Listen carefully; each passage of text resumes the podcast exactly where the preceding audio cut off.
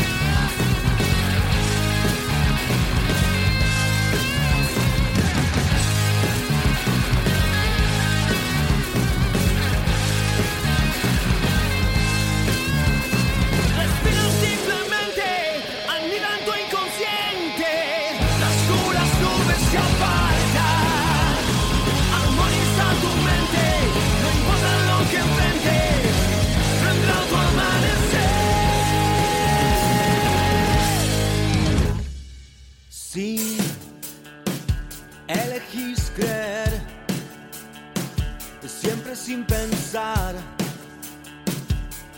que hay sentidos. Si es tan difícil de ver. Este álbum fue grabado en forma independiente en Estudio Lebrin y mezclado en El Pote. Desde la ciudad de Santa Fe seguimos con Médula, sin tanto vacíos.